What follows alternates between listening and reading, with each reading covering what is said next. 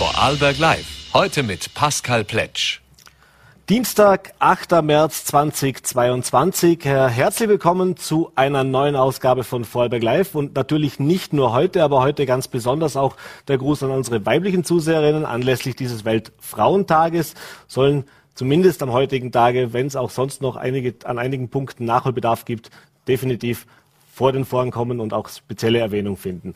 Ja, heute freue ich mich auf spannende Gäste. Zum einen auch anlässlich des Weltfrauentages auf die Geschäftsführerin der Campusfähre Bettina Steindl. Dann freue ich mich auf Gesundheitslandesrätin Martina Rüscher. Und den Anfang darf ich jetzt machen mit Migrationsver Migrationsforscher Gerald Knaus. Schönen guten Abend, herzlich willkommen bei Vollberg Live und danke, dass Sie sich die Zeit nehmen. Hallo, schönen guten Abend aus Berlin und danke für die Einladung. Ja, Knaus, es sind dramatische Bilder, die uns jetzt schon seit über zwei Wochen täglich aus der Ukraine erreichen und mit abseits des Krieges und der Schrecken des Krieges ein ganz großes Thema natürlich die Vertreibung, die Flucht. Äh, es sind Hunderttausende Menschen auf der Flucht. Äh, die Zahlen steigen fast täglich weiter an. Äh, und da ist die erste Frage jetzt mal, können Sie uns was sagen, wie sieht's denn aktuell an diesen Grenzübergängen aus? Wie sieht's aktuell aus? Man hört immer, da sind stundenlange, teilweise bis zu 20 Stunden Warteschl äh, Wartezeiten an den Grenzen vorgesehen. Äh, aber, aber im Gegensatz dazu, wenn Sie über die Grenze sind, funktioniert das relativ reibungslos, hat sehr, sehr große Solidarität. Aber wie ist die aktuelle Situation? Naja, äh, Sie haben es ja schon angedeutet, das ist die größte, jetzt schon nach nur zwölf Tagen Krieg, die größte Flüchtlingskatastrophe in Europa seit äh, dem Zweiten Weltkrieg. Äh, wir haben hier jetzt schon zwei Millionen Menschen, die in zwölf Tagen die Europäische Union erreicht haben. Um das einzuordnen, im gesamten Bosnienkrieg sind eine Million Menschen in drei Jahren aus Bosnien ins Ausland geflohen. Äh, in der gesamten Flüchtlingssituation 2015 in der Ägäis sind in den zwölf Rekordmonaten eine Million Menschen aus der Türkei nach Griechenland gekommen. Wir haben also in zwölf Tagen diese Zahl mehr als doppelt so viele, die gekommen sind. Und es werden noch sehr, sehr viele mehr kommen. Mhm. Äh, jeden Tag 100, 150.000 in den ärmsten Staat Europas, Moldau, aber eben auch nach äh, Polen, die Slowakei, Ungarn, Rumänien. Mhm. Und äh, das ist eine Herausforderung, wie sie die Europäische Union mit all ihren Diskussionen über Flüchtlingspolitik noch nie hatte. Mhm.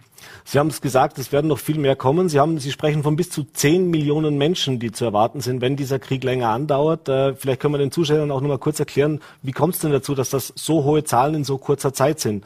sind immerhin sind das auch in anderen Ländern Kriegsflüchtlinge gewesen. Ja, also das Entscheidende ist erstens, äh, dass wir eine Situation haben, wo ein Krieg in einem Nachbarland der Europäischen Union äh, stattfindet und die Menschen können nur Richtung Westen fliehen.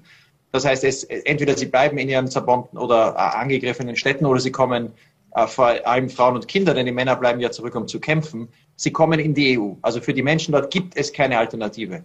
Das Zweite ist, dass Ukrainer äh, visafrei in die EU einreisen dürfen, schon seit vielen Jahren. Mhm. Zum Glück äh, hat die Europäische Union nicht nur abgelehnt, das einzuschränken, sondern im Gegenteil, sie hat zum ersten Mal in ihrer Geschichte eine äh, Richtlinie, also ein, ein, einen, einen Gesetzesrahmen angenommen, historisch, der sagt, alle Menschen, die in der Ukraine eine Aufenthaltsgenehmigung haben, Ukrainer, auch ihre, ihre Ehepartner aus anderen Ländern, äh, auch Asylsuchende, auch Studenten aus anderen Ländern, dürfen in die Europäische Union und äh, bekommen dort sofort einen Status, und zwar einen Status, der sie nicht ins Asylsystem zwingt. Die müssen keinen Asylantrag stellen, die können für ein Jahr hier bleiben, dürfen sofort arbeiten, die Kinder dürfen in die Schulen. Und das ist natürlich erstmal eine, eine äh, rechtliche äh, Auflage. Jetzt müssen die Staaten das auch realisieren. Das wird eine enorme logistische Herausforderung. Aber es ist eine äh, Reaktion, die der historischen Herausforderung angemessen ist. Und warum so viele kommen, ja, das liegt an der Kriegsführung Putins. Äh, die Zahl von 10 Millionen äh, ist einfach nur das, äh, die Analogie zu dem, was Putin in seinen bisherigen Kriegen an Flucht erzeugt hat. Ähm, in Tschetschenien, sein erster Krieg, als er an die Macht kam, äh, da war ein äh, Viertel der Tschetschenen vertrieben mhm. im eigenen Land. in der Ostukraine und in Syrien, wo er ja Assad unterstützt hat. Und in Syrien ist die Hälfte der Bevölkerung vertrieben und ein Viertel im Ausland. Und das wären, wenn er diesen gleichen Krieg in der Ukraine führt, und das sehen wir derzeit mhm. mit der Bombardierung von äh, Wohnbezirken, dem Zerstören der sozialen Infrastruktur, dem Öffnen von Fluchtwegen, letztlich um Menschen zu vertreiben, dann wären das bei einem Land mit 40 Millionen Einwohnern, bei einem Viertel 10 Millionen. Und die mhm. letzten zwölf Tage zeigen uns, es geht genau in diese Richtung. Mhm. Jetzt haben wir alle noch die Bilder von 2015 äh, vor Augen, als es eben an der, in, in Ungarn, äh, auch am Mittelmeer, äh, diese Bilder gab, diese Szenen, diese dramatischen. Und da hat man das Gefühl gehabt, tatsächlich, die EU war, die europäischen Länder waren nicht darauf vorbereitet. Äh, es war ein riesengroßes Chaos. Äh, es gab Probleme bei der Unterbringung. Diese Menschen mussten im Freien am Bahnhöfen übernachten. Es war ganz, ganz viel ehrenamtliches Engagement von Privatpersonen nötig, um das halbwegs in menschlich vernünftige und menschlich anspruchsvolle Bahnen zu leiten. Äh, äh, jetzt haben wir diese ersten zwölf Tage Ukraine-Krieg und man hat das Gefühl, so einig ist die EU noch nie zusammengestanden. Und wenn man hört überall, äh, als wäre man perfekt vorbereitet oder als würde man zumindest alles dafür tun, dass das jetzt reibungslos funktioniert. Bislang tut es das auch. Aber die Frage ist tatsächlich, wie gut ist denn die EU auf so eine Situation vorbereitet? Wie gut kann man sich überhaupt darauf vorbereiten? Und was hat man auch aus 2015 gelernt? Also zunächst, äh, keine Verwaltung der Welt bereitet sich auf solche historischen Ereignisse vor. Niemand rechnet, dass in zwölf Tagen zwei Millionen Menschen kommen. Aber man hat Dinge gelernt und diese Richtlinie, die man beschlossen hat, ist eine Lehre daraus. Äh, man hat gesagt, die Menschen, die kommen, äh, bekommen sofort einen Status und ganz wichtig, sie verteilen sich selbst. Also die Grundidee ist, dass Ukrainer äh, jetzt äh, in Polen bei Verwandten unterkommen, in Spanien bei äh, befreundeten Ukrainern, Landsleuten unterkommen können. Sie können durch die Europäische Union reisen. Sie sind an kein Land gebunden. Und das hat es ermöglicht, innerhalb von sehr kurzer Zeit, etwa in Polen, eine unglaubliche Zahl von Menschen zu absorbieren. Mhm. Äh, Polen hat sehr beschränkte Kapazitäten äh, in, in, Aufnahmezentren.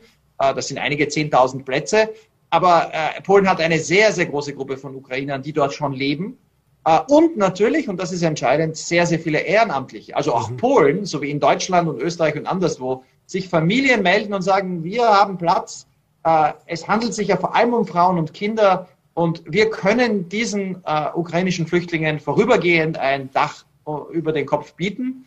Ähm, und das hat es möglich gemacht, mit einer historischen Zahl umzugehen. Mhm. Ähm, und wie Sie sagen, äh, bis jetzt hat hier, obwohl die Europäische Union katastrophal gescheitert ist mit ihrer Russland- und Ukraine-Politik und wir diesen Krieg nicht verhindern konnten und obwohl wir immer noch nicht sicher sind, ob unsere Maßnahmen genügen, mhm. um äh, Putins Vormarsch zu stoppen, in der humanitären Bewältigung hat die Europäische Union hier richtig und ähm, ja, äh, der Verantwortung entsprechend reagiert. Mhm.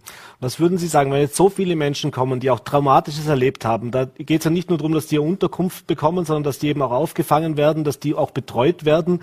Äh, ist das überhaupt möglich oder muss man da jetzt eben sich nach der Decke strecken und sagen, gut, jetzt müssen wir mal schauen, dass wir die alle vernünftig unterbringen, dass die integriert werden, dass die eingebunden werden, auch in ihren in einen gewissen Alltag, dass die wieder ein bisschen zur Ruhe kommen. Äh, ist das überhaupt möglich, hier professionell, sage ich mal, umfassend Hilfe zu leisten bei diesen Mengen? Also ich hatte im letzten Herbst eine, eine äh, Reihe von Veranstaltungen in Vorarlberg und äh, auch Treffen mit der Zivilgesellschaft und die haben mir erzählt, sie waren bei allen Bürgermeistern im Bundesland. Und die haben alle gesagt, man könnte Leute aufnehmen. Die mhm. Erfahrung von 2015 war, dass alle Gemeinden, und zwar quer über die Parteien hinweg, bereit wären, Flüchtlinge aufzunehmen. Und diese Bereitschaft von Städten, von, von Gemeinden, äh, von der Zivilgesellschaft, von ehrenamtlichen Helfern, die wird jetzt natürlich umso mehr gebraucht werden. Äh, denn wie Sie sagen, die Menschen sind traumatisiert. Nichts ist besser für die Orientierung, als sofort auch Zugang zu finden, nicht in irgendwelche Heime, äh, Flüchtlingsaufnahmezentren gesteckt zu werden. Das kann mhm. notwendig sein, wenn die Zahlen zu groß sind. Aber das Beste, was passieren könnte, ist, wenn hier europäische Haushalte voran äh, vortreten und sagen, wir können Leute aufnehmen. Mhm. Und wichtig auch an der Entscheidung äh, dieser, dieser äh, Richtlinie der EU ist, Ukrainerinnen können sofort arbeiten. Mhm. Das heißt, wenn man jetzt nach Lehrerinnen sucht, nach Betreuern, nach Psychologen, auch unter denen, die kommen, wird es sehr viele geben, die man gleich anstellen kann, wenn man das richtig organisiert, um sich auch um ihre äh, äh, Landsleute zu kümmern. Die Herausforderung wird gewaltig, das wird kein Sprint, das ist ein Marathon, denn äh, absehbar für die nächsten Monate werden diese Menschen hier bleiben müssen und auch dann wird alles davon abhängen, wie der Krieg weitergeht. Mhm.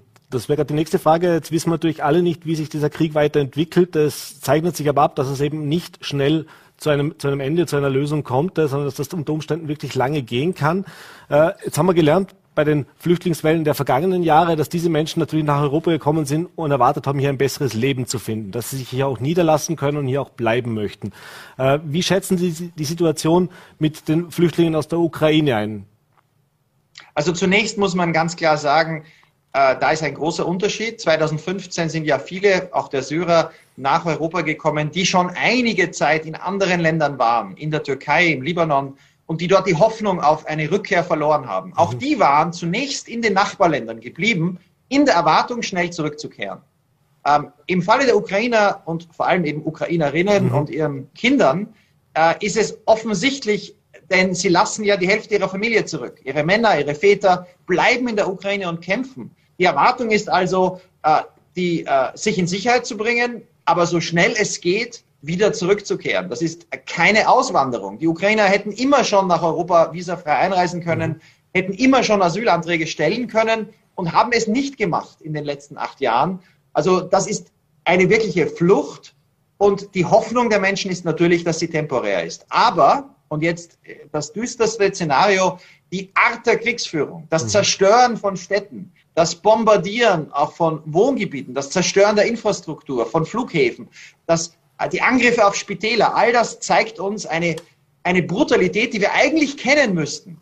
Äh, aber wir haben in der Vergangenheit nie darauf reagiert, wenn Putins Armeen so Krieg geführt haben. Mhm. Jetzt sehen wir es und das lässt das Schlimmste befürchten, dass nämlich am Ende eine verbrannte Erde zurückbleibt, die Ukraine zerstört wird, aber Putin dann darauf setzt, diejenigen, die ihm sonst Widerstand leisten könnten, einfach zu vertreiben. Mhm. Und dann könnten sie natürlich nicht zurückkehren. Das hofft niemand. Mhm. Aber das wäre das äh, Szenario, wenn es nicht gelingt, durch Sanktionen, durch Druck auf Russland und natürlich durch Unterstützung der, des Widerstands der ukrainischen Armee Putin zu stoppen. Mhm. Äh, Nebenfrage noch, äh, wenn wir jetzt von der Ukraine sprechen, aber es geht natürlich auch in Russland äh, Widerstand gegen das Vorgehen von Wladimir Putin und diese Sanktionen, äh, die betreffen natürlich dort auch die Bevölkerung. Ist eigentlich da zu erwarten, dass es hier auch, jetzt vielleicht nicht in diesem Umfang wie aus der Ukraine, aber dass wir auch damit rechnen müssen, dass es hier Menschen gibt, die verzweifelt versuchen werden, Russland zu verlassen, nicht nur weil sie politisch vielleicht anders denken, sondern einfach auch aus wirtschaftlichen Überlegungen? Also das ist natürlich eine ganz andere Entwicklung. In, in, äh, die Russen haben keine Visafreiheit, die kommen nicht so leicht äh, über irgendeine Grenze. Es ist ohnehin schwierig, weil die äh, Flugverbindungen mhm. drastisch eingebrochen sind. Aber was wir sicherlich erwarten müssen und wo wir auch bereit sein müssen zu helfen, das ist politische Verfolgung. Mhm. In den letzten Tagen hat sich die Repression gegen unabhängige Medien, gegen die Zivilgesellschaft drastisch erhöht. Äh, das russische Parlament hat drakonische Strafen verfügt für jeden, der den, die offizielle Erzählung von der Rettungsaktion in der Ukraine äh, in Frage stellt. Wer von Krieg spricht, kann bis zu 15 Jahren ins Gefängnis kommen. Das hat dazu geführt, dass entgegen selbst der Zeit der sowjetischen Erfahrung sogar internationale Medien sich zurückziehen in großer Zahl. Hier werden die Lichter abgedreht. Es wird düster auch in Russland für jeden Kritiker. Und tatsächlich versuchen sehr viele äh, russische äh, Kritiker das Land zu verlassen, äh, nach Finnland, äh, nach Estland mhm. und vor allem auch in Länder wie Georgien, wo es noch Verbindungen gibt und wo sie visafrei einreisen dürfen. Und diesen russischen Flüchtlingen im klassischen Sinne, die Verfolgung und Repression fürchten, muss der Westen natürlich auch helfen, auch im Eigeninteresse, denn die können uns dann helfen, die Botschaft nach Moskau und in, die Russi in alle Städte Russlands zu tragen, äh, von dem, was hier wirklich passiert nämlich ein, ein Angriffskrieg, der die Ukraine verwüstet, aber auch Russland enorm schadet. Mhm. Jetzt haben wir Bilder auch gesehen von den Grenzen, vor allem in Polen. Das sind ja hauptsächlich, wie gesagt, Frauen und Kinder, aber es sind auch viele, äh, sage jetzt mal, Nicht-Ukrainerinnen und Ukrainer, nämlich also Menschen auch aus dem arabischen Raum, Menschen aus dem afrikanischen Raum, Studenten aus Indien und so weiter, die jetzt momentan offensichtlich keine Möglichkeit haben, äh, aus der Ukraine auszureisen, zumindest nicht in die EU, nicht nach Polen. Äh, wie schätzen Sie deren Situation ein und müssen wir vielleicht da auch noch genauer hinsehen, was da in den nächsten Tagen passiert? Denn diese Zahl wächst ja auch von Tag zu Tag. Also wir wissen, dass ungefähr ähm, 80.000 ausländische Studenten, das ist die Zahl, die letzte Zahl, die ich gesehen habe, in der Ukraine studiert haben. Die Ukraine war sehr beliebt, äh, eine längere Tradition, 20.000 Inder, ähm, Menschen aus Westafrika, die dort Medizin studiert haben oder Ingenieurswesen oder andere Dinge. Äh, Ähm, und die sind natürlich jetzt auch gefangen. Äh, die Bomben betreffen sie genauso, gefährden ihr Leben und die müssen auch fliehen. Die Rechtslage, die die Europäische Union beschlossen hat diese Woche, ist glasklar. Diese Menschen müssen hereingelassen werden. Also die Berichte an den Grenzen, dass hier äh, Menschen zurückgestoßen oder nicht hereingelassen werden, äh, wenn und wo das passiert, ist es ein Rechtsbruch. Ähm, zum Glück gibt es da eine Aufmerksamkeit und Sensibilität. Äh, ich bin mir nicht sicher, wie oft das jetzt noch passiert. Ich weiß, dass auch schon tausende Studenten aus der Ukraine äh, die Europäische Union erreicht haben. Mhm. Äh, so muss es auch sein, denn die Bomben unterscheiden nicht zwischen Ukrainern, Indern oder Menschen aus Westafrika. Und nach der, den Gesetzen der EU und der Flüchtlingskonvention, aber auch dieser Richtlinie und den äh, Entscheidungen dieser Woche müssen diese Menschen hereingelassen werden. Mhm.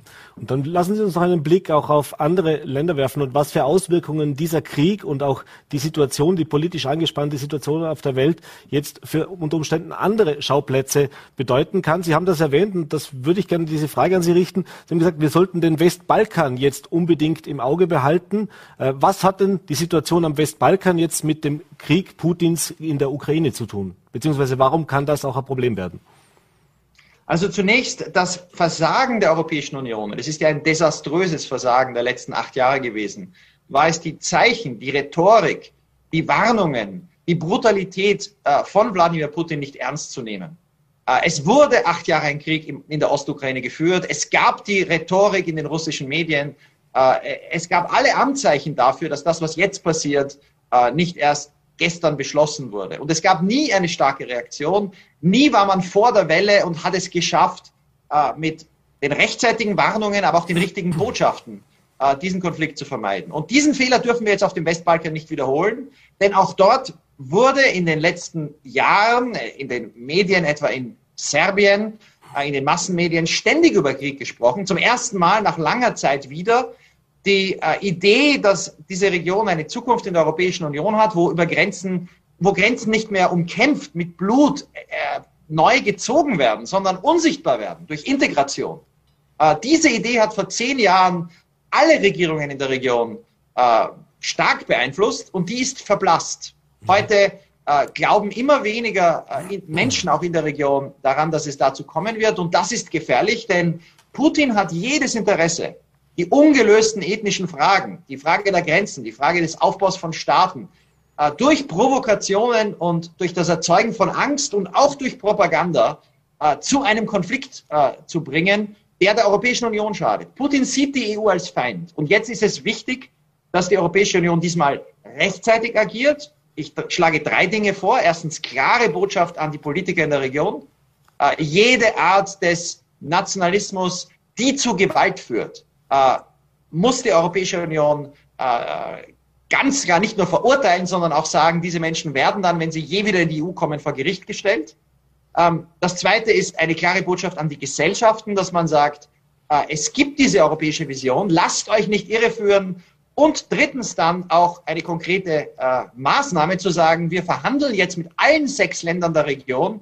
Und wenn sie auch auf kurze Sicht nicht Mitglieder werden können, das geht nicht so schnell, bieten wir ihnen den Zugang zum europäischen Wirtschaftsraum, dass die Grenzen in der Region in den nächsten Jahren so durchlässig und unsichtbar werden wie die Grenzen zwischen äh, Vorarlberg und Deutschland mhm. oder Deutschland und Polen und dass es keinen Sinn ergibt, Nationalisten auf den Leim zu gehen, die sagen, wir müssen neue Grenzen erkämpfen. Mhm. Äh, das müsste jetzt die Botschaft der EU sein, um der Propaganda Putins, äh, der sicherlich die EU als Feind identifiziert hat, und sicherlich schon in den letzten Jahren immer wieder versucht hat, hier Konflikte loszubrechen, um dem was entgegenzusetzen. Mhm. Letzte Frage noch, äh, abschließend. Jetzt haben wir ein Umdenken offensichtlich gesehen, auch einen Lerneffekt gesehen, aber wir wissen alle, unabhängig von diesem furchtbaren Krieg, die Krieg, die Schauplätze, woher wir Flüchtlinge in Europa aufnehmen, die sind nach wie vor da. Stichwort äh, Klimawandel, Stichwort die Situation im Nahen Osten, äh, in Afrika auch die wirtschaftliche Situation. Äh, denken Sie, dass diese Situation, dass jetzt die europäischen Staaten, die EU-Staaten auch gelernt haben, hoppla, jetzt ist es eigentlich mal, jetzt ist es vor der Haustüre, jetzt ist es nicht mehr irgendwo an einem anderen Kontinent, vielleicht auch ein anderer Kulturkreis, dass das künftig dazu beitragen kann, dass diese ewigen, über Jahre andauernden Diskussionen über Quoten, über Unterbringungen und so weiter eine neue Dimension bekommen, eine neue Qualität bekommen, dass man vielleicht jetzt hier künftig europäisch besser agiert? Also zunächst glaube ich, dass in dieser Krise die Europäische Union äh, zum ersten Mal weil die Bevölkerung in allen Ländern das Gleiche sehen. Sie sehen das Leid, sie fühlen die Empathie und sie unterstützen Politiker, die hier äh, sagen, wir müssen helfen. Äh, und dass das quer durch Europa, von Irland bis Moldau, von Portugal bis Finnland der Fall ist, das ist extrem wichtig. Mhm. Wenn die Europäische Union mit dieser großen Zahl von Flüchtlingen human zurechtkommt, dann ist das eine Sternstunde auch für Europa. Dann ist das ein wichtiges Signal. Ich glaube allerdings, dass die Situation an den Außengrenzen eine etwas andere ist. Dort wird seit langem von der Europäischen Union Recht gebrochen, weil man keinen Weg gefunden hat, Kontrolle irregulärer Migration mit dem Respekt für unsere eigenen Gesetze zu verbinden. Das äh, findet leider heute immer noch statt. In der Ägäis gibt es immer noch das Zurückstoßen von Menschen, was illegal ist. An der kroatisch-bosnischen Grenze werden immer noch Menschen äh, misshandelt und auch im zentralen Mittelmeer agieren wir immer noch in Kooperation mit libyschen Milizen. Hier brauchen wir eine andere Diskussion. Wir brauchen humane Kontrolle. Äh, ich hoffe, dass das vorankommt, aber ich bin, äh, das wird nicht automatisch passieren. Mhm. Aber eine wichtige Sache, die wir hier in dieser Krise lernen, ist, wir müssen Rhetorik ernst nehmen. Wenn in manchen Staaten aggressiver Nationalismus gepredigt wird, äh, dann ist das kein Spiel. Dann führt das zurück in die Hölle der Vergangenheit, dann führt das zu Kriegen, wie wir sie jetzt erleben, dass große europäische Städte wie Kiew auf einmal belagert und, äh, und, und zerbombt werden. Mhm. Und dieses Bewusstsein, dass der Frieden brüchig ist, dass man darum kämpfen muss, äh, das haben, glaube ich, in der letzten Generation viele in Europa verloren, weil wir das Geschenk des Friedens erlebt haben. Mhm. Und jetzt wird uns klar, äh, dieser Friede ist brüchig, man braucht eine Fähigkeit, sich zu verteidigen. Man braucht aber auch eine kluge Außenpolitik, um Konflikte und rechtzeitig darauf zu reagieren, bevor sie außer Kontrolle geraten. Und hoffentlich lernen wir das. Mhm. Diese Hoffnung teilen wir. Gerald Knaus, vielen Dank, dass Sie sich die Zeit genommen haben. Liebe Grüße nach Berlin. Vor allem natürlich gesund lieber und einen schönen Abend. Viele Grüße nach Vorarlberg. Ich danke Ihnen. Danke. Ja, und ich habe es angekündigt. Wir machen weiter. Freue mich sehr, Sie begrüßen zu dürfen. Bettina Steindl, Geschäftsführerin der Campusphäre in Dornbirn. Schönen guten Abend. Herzlich guten willkommen Abend. bei Vollberg Live. Danke. Ja, heute Weltfrauentag. Eigentlich schon fast tragisch, dass wir sowas brauchen, nach wie vor. Ähm, und wir wollen uns mit heute unterhalten über ein Projekt, mhm. äh, das Sie mit ins Leben gerufen haben, das genau sich um das Thema kümmert, Frauen ein bisschen mehr noch vor den Vorhang zu holen, Frauen auch ein bisschen mehr Gewicht in der Gesellschaft zu geben, eben genau dem entgegenzuwirken, was nach wie vor in manchen Bereichen noch nicht selbstverständlich ist. Und da geht es um das Thema Speakerinnen, vorarlbergspeakerinnen.org. Mhm. Und da wollen wir uns jetzt kurz darüber unterhalten. Mhm. Fangen wir mal damit an. Wie kam es dazu, dass Sie der Meinung waren, sowas müssen wir machen? Mhm. Und was ist es denn? Also ja, dass es, ich möchte noch kurz auf den Weltfrauentag eingehen. Ja, schade, dass es den braucht. Wer hätte gedacht, dass wir wieder Krieg haben? Also mhm. wir bräuchten eigentlich auch einen Weltfriedenstag, um da nochmal anzuschließen, weil ich finde den, den Übergang das gar nicht so leicht, oder? Wenn man von solchen Szenarien hört und das sieht und dann einen Weltfrauentag, das betrifft vor allem Frauen, dieser Krieg natürlich, aber ähm, ich glaube, das ist wichtig, dass man diese Themen immer wieder ins Bewusstsein ruft, weil so vieles beachten wir oder, oder, oder, oder glauben schon, es sei erledigt und dann merken wir, es gibt doch noch so viel zu tun. Mhm. Unter anderem eben auch in diesem Thema der Gleichberechtigung. Und wir kamen dazu, eine Gruppe von Frauen, die ähm, der auffiel, ähm, dass es in gewissen Medien, auf Podien, es gab einfach zwei, drei Anlässe im Land, wo man merkte, da wäre eigentlich gut, wenn Frauen als Expertinnen mit im Gremium säßen, mit äh, äh kommuniziert würden, medial auftreten würden würden. Und dann gab es eben eine, eine zivilrechtliche quasi Formation von circa 40 Frauen. Äh, Lea Putz-Erat hat das ins Leben gerufen und dann hat man gesagt, es gibt auch unter uns viele, viele Frauen, die ähm, Expertinnen sind in gewissen, in verschiedenen Bereichen und die sollten eigentlich sichtbar sein. Und mhm. dann entwickelte sich die Idee, es gab mehrere ähm, Projektideen, ähm, die Xibertinnen haben Sie schon vorgestellt mhm. äh, vor ein paar Tagen hier in der Sendung, genau. Und unsere Idee war es, also vier Frauen hatten dann die Idee, es wäre doch gut, wenn es eine Datenbank gäbe, wo, wenn Sie zum Beispiel für Ihre Sendung eine Frau suchen zu einem gewissen Thema, wo Sie unkompliziert suchen können. So, das ist mal die Ausgangslage und dann glaubt man, es sei sehr unkompliziert und dann machen wir mal eben machen schnell, wir mal eben schnell, genau, das ist ja kein Problem so.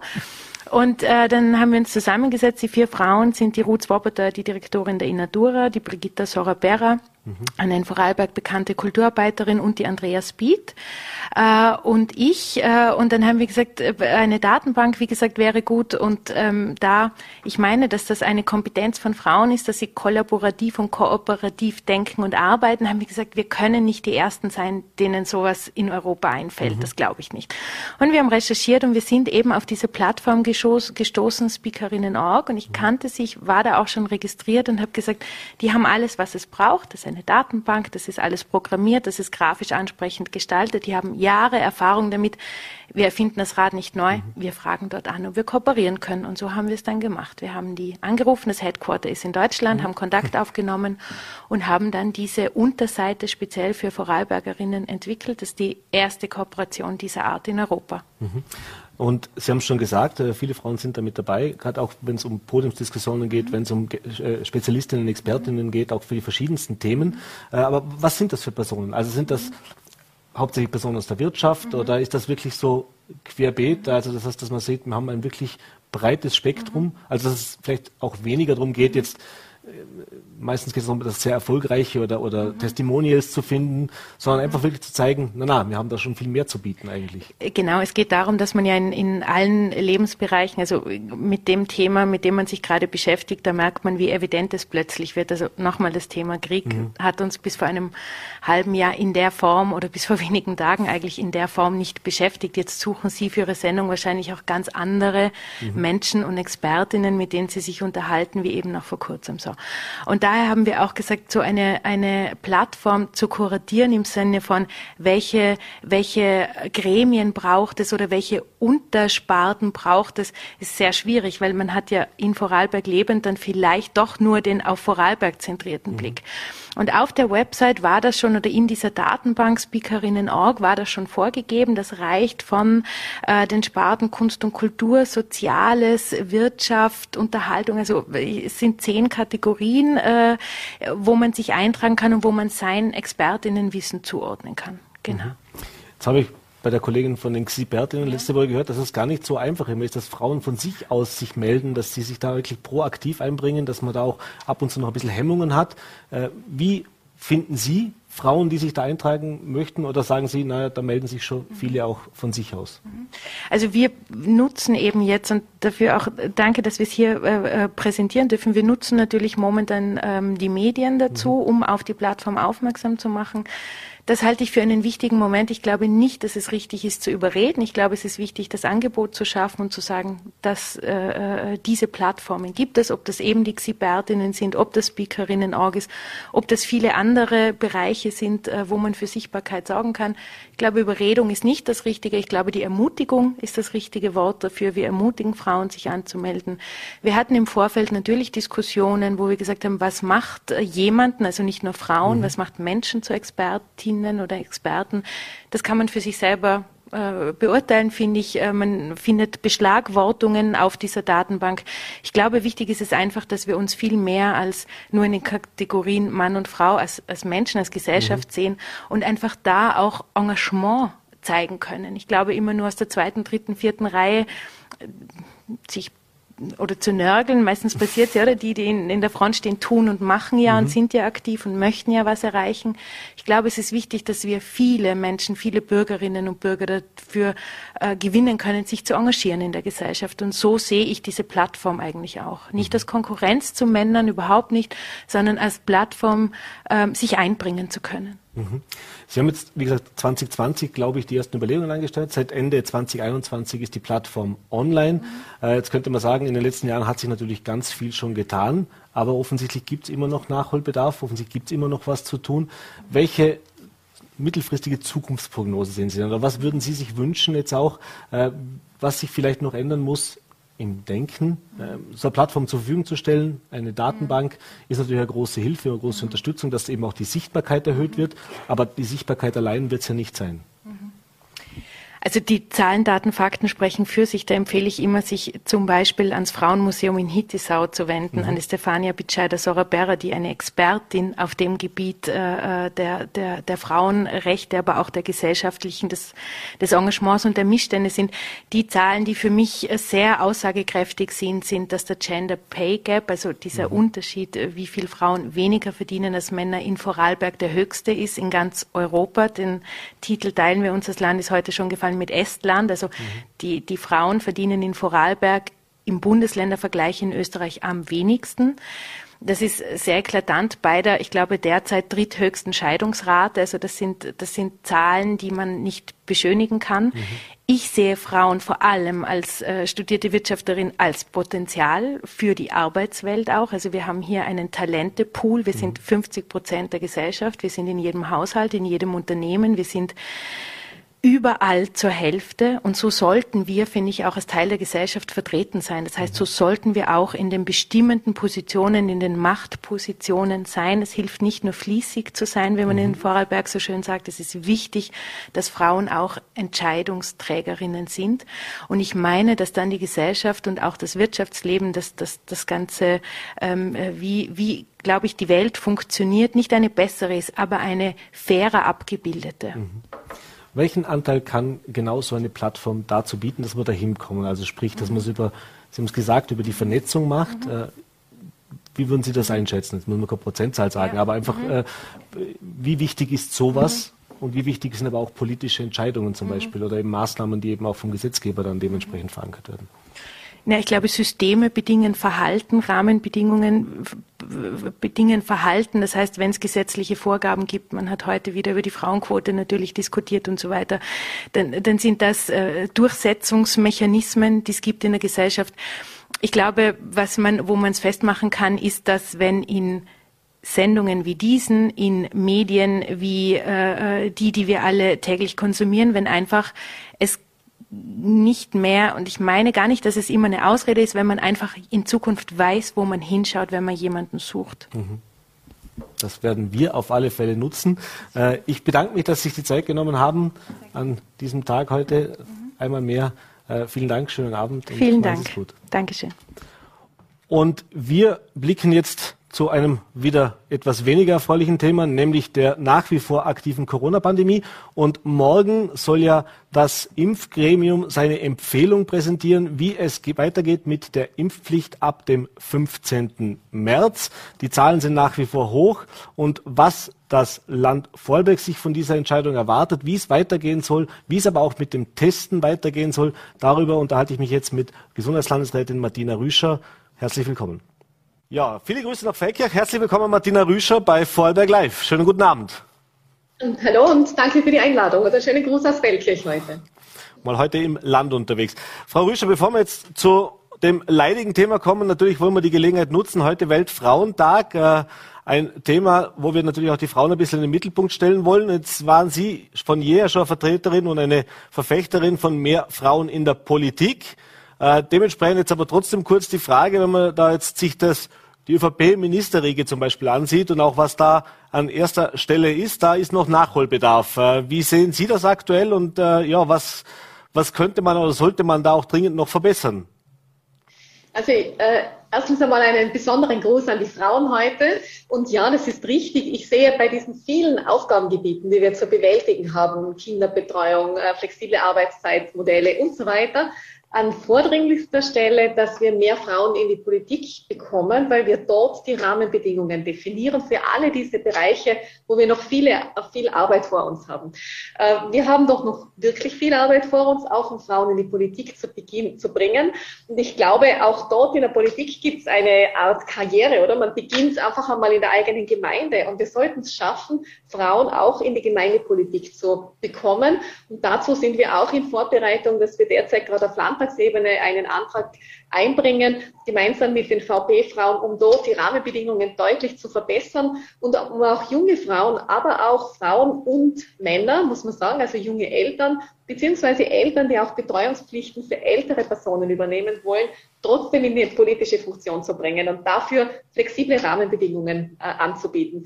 Denn ja, wir brauchen einfach jede helfende Hand, jeden helfenden Kopf und insbesondere mehr Frauen ein Appell, den wir gerne auch hier mit weiter kommunizieren. Er vermutlich aber auch nicht einfacher geworden aufgrund der, ja, wie soll ich sagen, der Stimmung, die teilweise der Politik entgegenschlägt. Das haben Sie ja auch am eigenen Leib erfahren und man sieht es ja auch bei den männlichen Kollegen.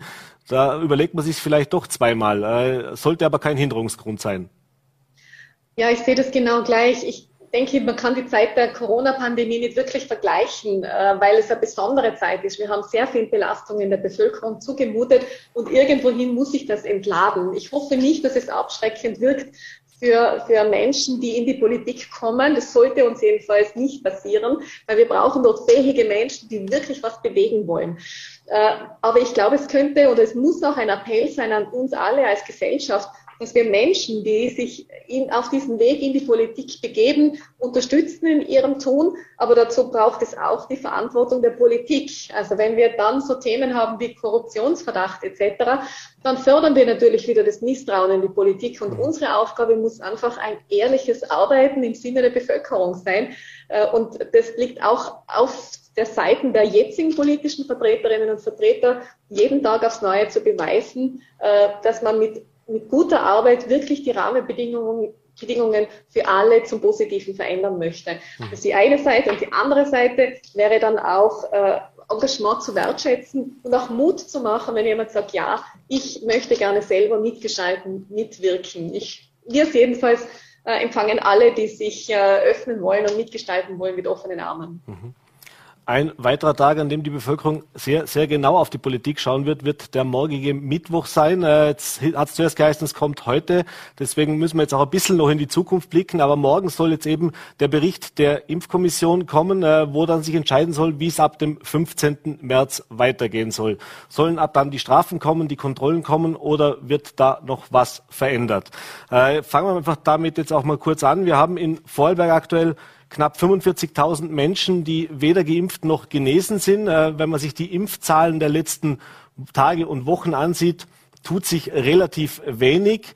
Äh, aus Sicht der Gesundheitslandesrätin speziell für Vorarlberg. Äh, macht es tatsächlich Sinn in einer Situation, wo die Zahlen nach wie vor sehr, sehr hoch sind, die Impfbereitschaft offensichtlich sehr niedrig ist, äh, hier solches Signal zu setzen, sollte man sich dazu entscheiden, jetzt eben nicht auf diese Kontrollen zu setzen und nicht auf die Strafen zu setzen? Oder würden Sie es begrüßen, dass man jetzt eben, ja, wie soll ich sagen, noch mehr Überzeugungsarbeit leistet und mit den Strafen noch zuwartet?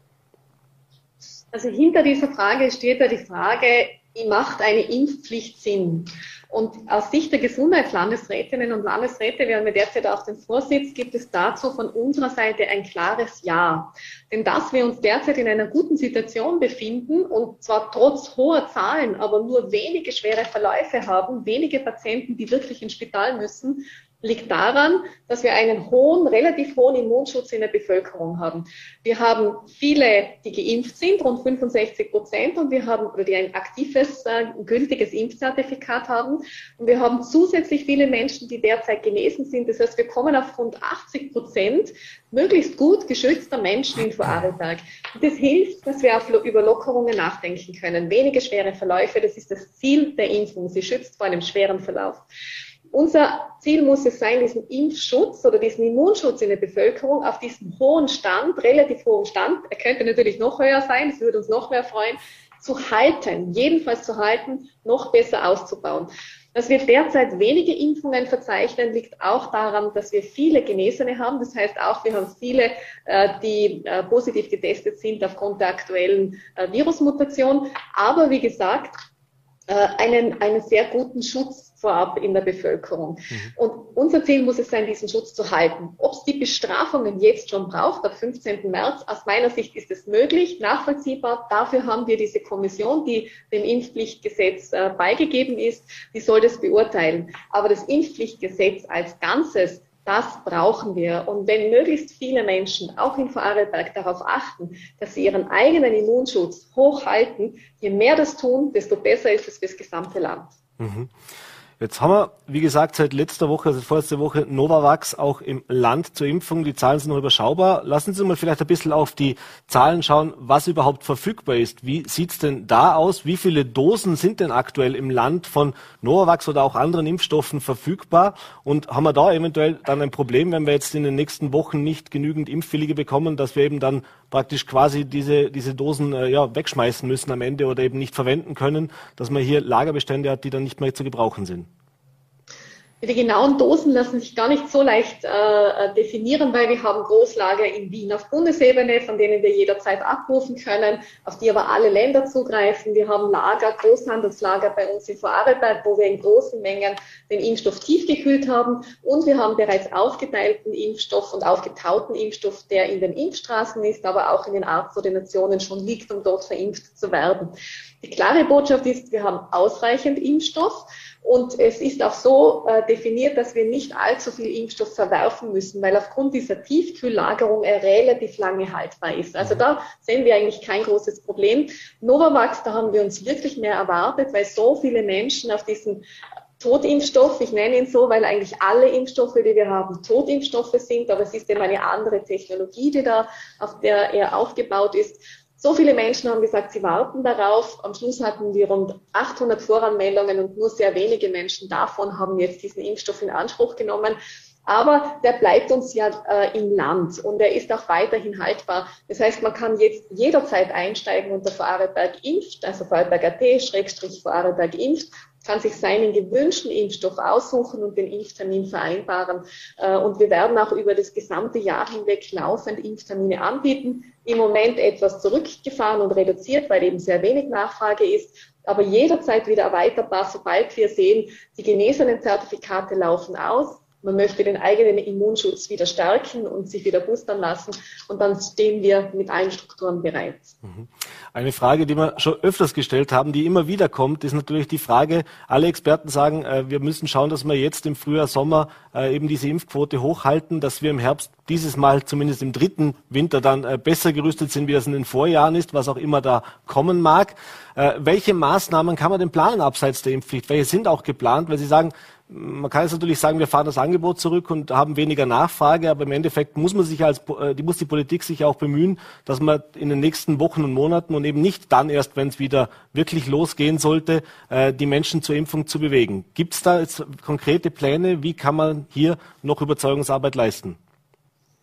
Äh, also das Allerwichtigste ist aus unserer Sicht und auch aus meiner persönlichen Sicht, dass wir diese Impfpflicht nicht einfach ein- und ausschalten, wie es uns gerade beliebt. Und dann, wenn jetzt wieder neue Mutation im Herbst kommt, das Wetter wird schlecht, dann sagen wir, ach, jetzt bräuchten wir sie wieder. Und jetzt sollten wir wieder möglichst rasch alle zur Impfung bringen sondern wir sollten eben die durchgängig durchziehen und jeder und jede sollte auf ihren eigenen Immunschutz achten. Und unsere Aufgabe ist es, zu motivieren, dass das viele Menschen sehen. Vor allem, dass jene, die sich impfen ließen, auch wissen, sie haben das Richtige getan.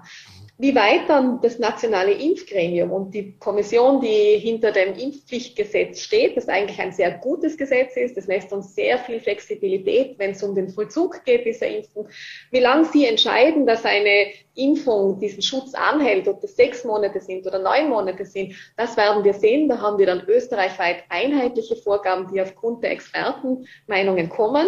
Aber wichtig ist, dass dieser Immunschutz hält. Selbstverständlich ist die Maske ein Mittel der Wahl, auf das wir selten verzichten sollten. Sie ist jetzt in eine Empfehlung umgewandelt, aber jeder und jede, die sich in öffentlichen Räumen bewegen, mit vielen fremden Menschen in Kontakt kommen, wo man auch nicht sicher sein kann, wie schützen sich denn andere Menschen, und es ist auch ein Zeichen der Höflichkeit den anderen Menschen gegenüber, sie selbst zu tragen, weil man dann auch andere Personen schützt. Das ist sicher das Mittel der Wahl schlechthin. Ansonsten sind wir recht zuversichtlich. Ich glaube, wir können öffnen. Wir haben ein niedriges Systemrisiko. Ich bin ja derzeit gerade zum Beispiel im Landeskrankenhaus in Feldkirch. Wir haben sehr wenige Menschen auf den Intensivstationen, obwohl wir sehr viele äh, Menschen haben, die derzeit positiv getestet sind und sicher noch eine große Gruppe, von denen wir das gar nicht wissen, weil sie gar keinen PCR-Test mehr machen. Aber wir sehen gesichert, dass wir nur sehr wenige wirklich schwere Verläufe haben. Wenn das so bleibt, dann können wir auch mit den Maßnahmen sicher zurückfahren. Mhm. Sollte sich das aber ändern, müssen wir auch bereit sein, wieder äh, Maßnahmen zu setzen. Und da steht uns die gesamte Palette zur Verfügung. Da haben wir sehr viele Erfahrungen in der letzten Zeit gemacht. Alles, was an Kontaktbeschränkungen dasteht, alles, was an persönlichen Schutz wie Maske, Abstand halten, Händehygiene anbelangt, das sollten wir sowieso immer auch freiwillig äh, umsetzen. Und alles, wenn es dann auch in Veranstaltungsbegrenzungen geht. Also die Palette liegt da und wir müssen sie dann auch, empfehl auch, auch auf Empfehlung unserer Expertinnen und Experten, die uns da gut begleiten, jederzeit herausziehen, wenn wir sehen, die Lage verschlechtert sich. Aber wie gesagt, im Moment haben wir eine sehr positive Situation. Wir haben sehr wenige Menschen in unseren Spitälern, weil wir einen hohen Immunschutz in der Bevölkerung haben. Den gilt es zu halten. Letzte Frage zum Impfen noch äh, ist das Thema Kinder und Impfung. Da ist es nämlich noch nicht so, dass wir da eine hohe Durchimpfungsrate haben. Ich glaube, bei den unter 12-Jährigen liegen wir bei knapp 5, irgendwas Prozent, knapp unter 6 Prozent. Äh, auch bei den zwischen 11 und äh, 15-Jährigen sind wir, glaube ich, bei knapp 40, 40 50 Prozent sowas, also deutlich unterm Schnitt noch. Äh, und da kommt natürlich das Thema unser nächstes Thema auch schon ein bisschen mit rein, das Thema Testen. Äh, Gibt es konkrete Maßnahmen, um hier vielleicht noch nachzubessern? Denn das ist ja sicher die Gruppe, erleben wir auch momentan, wo am meisten Infizierte auftreten, äh, wo wir die meisten Fälle auch haben, erleben wir hier auch im Büro, wo dann die Kinder das aus der Schule nach wie vor mitbringen äh, und dann eben auch weiter verbreiten, äh, beziehungsweise eben auch für, dafür sorgen, dass wir dann weitere Krankenstände haben. Äh, ist da irgendwas Spezielles noch geplant äh, oder ist das im, im Rahmen der Gesamtstrategie eben so, wie Sie es gerade ausgeführt haben? Ähm, also wir haben viele Maßnahmen, die wir da laufend umsetzen. Gerade das Impfteam ist ein sehr flexibles. Wir behalten das gesamte Impfteam, das wir jetzt aufgebaut haben, auch im Landesdienst bei. Äh, die machen viele kleine Aktionen. Wir hatten gerade heute zum Beispiel eine, ein Webinar äh, mit Organisation der, äh, der Schülervertretung organisiert, um Informationen weiterzubringen. Das sind Aktionen, die sieht man vielleicht nicht immer in der Bevölkerung, aber sie sollten uns helfen, die Zielgruppen zu erreichen. Wir sind mit der Ärztekammer im intensiven Austausch, weil wir vor allem die Eltern das sind, die sich dann überlegen, ob sie ihr Kind impfen lassen sollten oder nicht. Und wir versuchen dort gute Beratungen über die betreuenden Ärztinnen und Ärzte anzubieten, weil ich glaube, das ist die wichtigste Quelle, aufgrund dessen man diese Entscheidung trifft. Und wir werden sicher das Thema Long-Covid auch äh, stärker in den Fokus nehmen. Wir bauen dort auch äh, Strukturen gerade auf. Wir wissen, dass rund 10 Prozent äh, der positiv getesteten Personen auch wirklich an Long-Covid leiden, unterschiedliche Symptome haben, von der Wortfindungsstörung bis hin zu wirklich gravierenden Erinnerungslücken, Lähmungserscheinungen. Es ist eine breite Palette, eine sehr junge Erkrankung, wo es noch viel wissenschaftliche Arbeit braucht. Äh, und wir haben auch junge Menschen, auch Kinder und Jugendliche, die darunter leiden. Und mhm. alleine das ist Grund genug, mal für mich aus meiner persönlichen Sicht und als Mutter meine drei Kinder sofort äh, äh impfen zu lassen, sobald es die Möglichkeit gibt. Und wir haben das auch umgesetzt. Aber wie gesagt, äh, im Zweifel immer die Beratungsgespräche mit der Ärzteschaft suchen. Das ist sicher der direkteste Draht. Wir werden mit den Strukturen alles tun, um diese Impfung so einfach wie möglich äh, zu machen. Das ist unsere Aufgabe. Wir schließen auch nichts, sondern wir behalten alles bei, um auch auf alle Eventualitäten, die im Herbst vielleicht auf uns zukommen, um dafür gerüstet zu sein. Mhm. Äh, Sie haben es jetzt vorher gesagt, wir haben relativ wenig glücklicherweise äh, Patienten im Spital, aber sehr, sehr viele Infizierte. Das führt dazu, dass auch ganz viele Menschen in Absonderung sind, in Quarantäne sind und deshalb jetzt auch eine Frage, die schon öfters gestellt wurde, aber wie Sie das auch sehen, wie das im Land Vorarlberg auch gesehen wird, ist die Quarantänepflicht äh, noch wirklich zeitgemäß und sinnvoll oder sollte man eher zu einer Quarantäneempfehlung kommen, äh, sprich, äh, oder nur eben, wenn ich symptomatisch bin, zu Hause bleiben, was ja auch schon vorgeschlagen worden ist. Äh, und wenn ja, gibt es schon einen Zeitplan, ob das schon umsetzbar wäre in den nächsten Wochen und Monaten? Wir haben uns mit den Gesundheitsreferentinnen und Referenten abgestimmt zu dieser Frage, was denn unsere Empfehlung aus den Ländern wäre, wie wir das sehen und das auch an den Herrn äh, Bundesminister, an unsere neuen äh, Kollegen äh, übergeben bereits. Äh, wir würden derzeit dazu raten, dass man die Meldepflicht laut Epidemiegesetz äh, reduziert. Das heißt, wir beobachten österreichweit nur mehr die schweren Verläufe. Wie viele Patientinnen und Patienten sind wirklich im Spital? würden im Zuge dessen auch das Contact Tracing äh, sehr stark reduzieren. Das ist in zwei Schritten möglich, dass wir zum Beispiel nur mehr positiv getestete Personen absondern und das Kontaktpersonenmanagement gänzlich einstellen.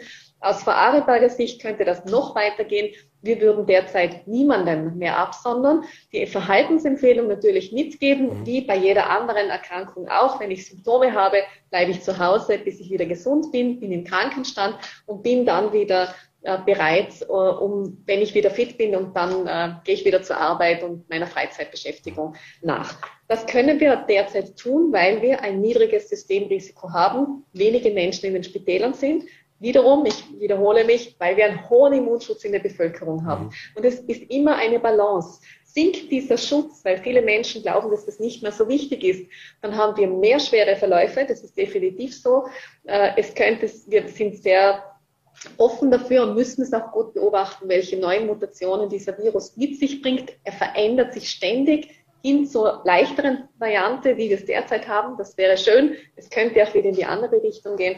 Aber aus unserer Sicht in der bestehenden Situation glaube ich, wir sollten schneller reagieren. Wir sollten schneller das Contact Tracing, die Teststrategie anpassen. Äh, wir sollten aber darauf achten, diesen Immunschutz für einen persönlich und auch für die Gesamtbevölkerung möglichst hoch zu halten. Und damit könnten wir diese Lockerungen gut vertreten. Wenn wir dann sehen, die Zahlen steigen wieder in den Spitälern, dann müssen wir natürlich sofort reagieren und auch wieder das Contact Tracing einsetzen. Mhm. Aber ich glaube, das ist in der Bevölkerung nachvollziehbar, wenn man sieht, leichte Verläufe, äh, wenig Maßnahmen, schwere Verläufe, mehr Zahlen, mehr Belag, Belag in den Spitälern, wieder eine stärkere Maßnahme. Das kann, glaube ich, jeder nachvollziehen. Diesen Weg sollten wir aus Sicht von Fahrerberg gehen. Mhm. Apropos äh, Teststrategie und Testen. Äh, jetzt habe ich mitbekommen, dass was die gratis Antigen-Tests anbelangt, äh, wir jetzt die Meldung bekommen haben aus vielen Gemeinden, dass die nicht mehr geliefert werden vom Bund. Das heißt, dass es diese Gratistests nicht mehr gibt. Äh, die Testpflicht ist mehr oder weniger jetzt auch äh, ja es gibt die 3Gs noch man, an manchen Orten und an manchen Orten muss man sich noch testen mit einem PCR-Test, aber auch das wurde zurückgefahren.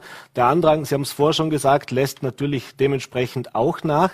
Wie soll es denn jetzt hier in Vorarlberg weitergehen, was die Gratistests anbelangt? Laufen die jetzt tatsächlich Ende März aus? Äh, nur noch vielleicht für bestimmte, bestimmte Bevölkerungsgruppen oder, oder ist das noch in der Schwebe? Es ist noch völlig offen. Wir erwarten hier eine sehr rasche Entscheidung des äh, Ministers. Aufgrund des Ministerwechsels kam es da sicher noch einmal zu Verzögerungen. Aber hier braucht es aus unserer Sicht sehr rasch in den kommenden Tagen eine österreichweite Entscheidung, wie wir die Teststrategie verändern. Der Bund hat bereits bestätigt, dass er keine Antigen-Tests mehr nachliefert. Darum haben auch wir die Lieferungen an die Gemeinden entsprechend eingeschränkt. Und auch aus Sicht von Vorarlberg sollten wir hier auch in ein Bezahlsystem wechseln äh, und nicht quasi auf Kosten der Allgemeinheit dieses riesige Testregime ständig aufrechterhalten. Insbesondere dann, wenn wir dann auch keine äh, Konsequenzen mehr haben, wenn wir zum Beispiel nicht mehr absondern würden oder nur mehr einen eingeschränkten Kreis absondern würden. Man muss natürlich, es muss alles Hand in Hand gehen. Das Testen und wenn ich teste, dann muss auch klar sein, wie ist der nächste Schritt in der Kette. Wenn ich es nicht mehr absondere, muss ich auch nicht mehr testen. Mhm. Das Testen wird immer, wird uns aber immer begleiten. Wir haben behördliche Testungen, die wir anweisen. Wir sollten Personen, wenn man Symptome hat, sollte man sich testen lassen, alleine, dass man selbst die Sicherheit hat, habe ich diesen Virus oder nicht. Denn eines ist klar, der Virus ist da. Er verschwindet ja nicht. Und wir müssen langsam lernen, mit diesem Virus wirklich zu leben.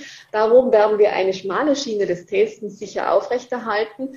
Äh, es wird aber dieses breitflächige, kostenfreie Testen aus Sicht von Vorarlberg in dieser Form nicht mehr benötigt. Noch ein kurzer Blick auf die Schulen. Wir mhm. müssen aufpassen, in den Schulen wird regelmäßig getestet mhm. und flächendeckend getestet. Das heißt, da haben wir auch am meisten Zahlen. Das heißt nicht, dass die Schulen der alleinige Drehort sind, sondern da haben wir einfach im Moment den besten Blick darauf. Ob das Sinn macht, auch hier würden wir aus Wahlberger Sicht das Testen weiter reduzieren. Muss aber vom Gesundheits- und Bildungsministerium gemeinsam beraten und entschieden werden, weil es natürlich österreichweit einen, einen gemeinsamen und gleichen Weg braucht. Aber auch im Austausch mit den anderen Gesundheitssprechern der anderen Länder äh, kann man jetzt, wenn ich Ihre Worte richtig verstehe, davon ausgehen, dass sich sollte sich jetzt nicht an der Infektionslage maßgeblich was ändern, ab nächsten Monat es hier wirklich zu Änderungen kommen kann.